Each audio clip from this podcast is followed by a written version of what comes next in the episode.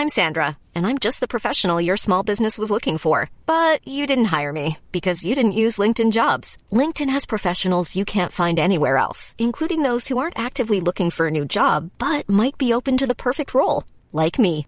In a given month, over 70% of LinkedIn users don't visit other leading job sites. So if you're not looking on LinkedIn, you'll miss out on great candidates like Sandra. Start hiring professionals like a professional. Post your free job on linkedin.com/people today.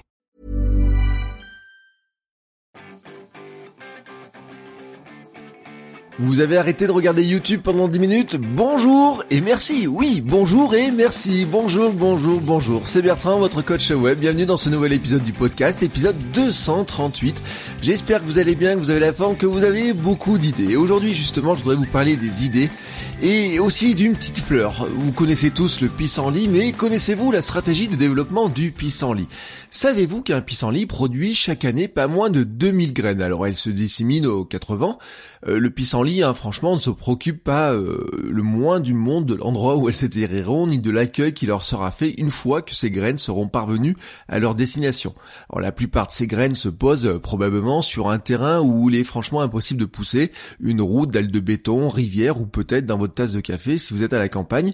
Mais en fait, le pissenlit ne se préoccupe pas du tout de l'avenir de chaque graine. En fait, il se préoccupe plutôt de l'ensemble et de l'ensemble euh, que le terrain autour de lui soit pollinisé de ses graines et qu'au final chaque petit espace disponible se remplisse de pissenlit parce qu'il aura tenté sa chance avec ces milliers de graines qui sont parties pour arriver bah, là où elles sont arrivées mais qui certaines vont arriver à trouver un espace pour se développer.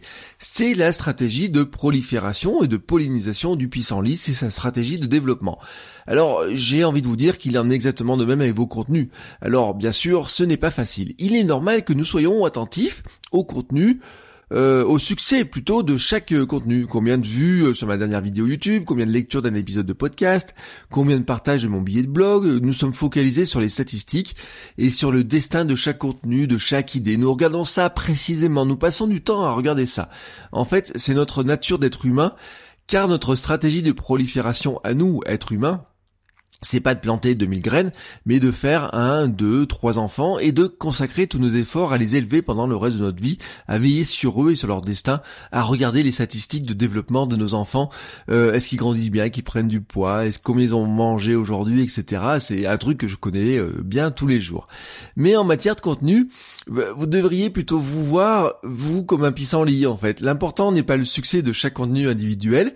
Alors nous passons, je vous le dis, probablement beaucoup trop de temps à mesurer la moindre moindres statistiques au lieu de produire de nouveaux contenus. Si au lieu de regarder les statistiques en détail et de passer des heures à les analyser, on produisait de nouveaux contenus, je pense qu'on tenterait plus souvent notre chance. Car, je le dis toujours, en fait, si on se focalise sur les stats, surtout les premiers mois, euh, on est un peu découragé. Il y a plein en plus d'indicateurs. Euh, plus intéressant que le nombre de vues, les vanity metrics. On a beaucoup d'autres indicateurs, ne serait-ce que par exemple quelqu'un qui répond à ma newsletter.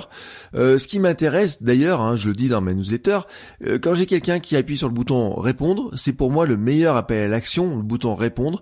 Et ben, quand j'envoie ma newsletter, j'envoie pas il n'y a pas des milliers d'abonnés, mais j'ai des gens qui répondent et qui disent merci pour les liens, merci pour le podcast, merci pour les partages de, j'apprends des choses, des informations.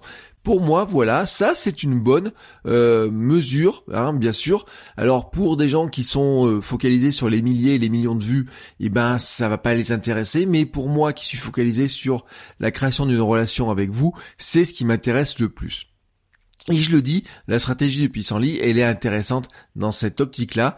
L'important est de construire un ensemble de contenus qui va se disséminer tout autour de vous. Alors il est probable qu'une bonne partie de ces contenus arrivent sur un terrain finalement pas si propice hein, à un développement réel. L'idée était bonne, le contenu était bon, mais il n'a pas trouvé un espace pour grandir.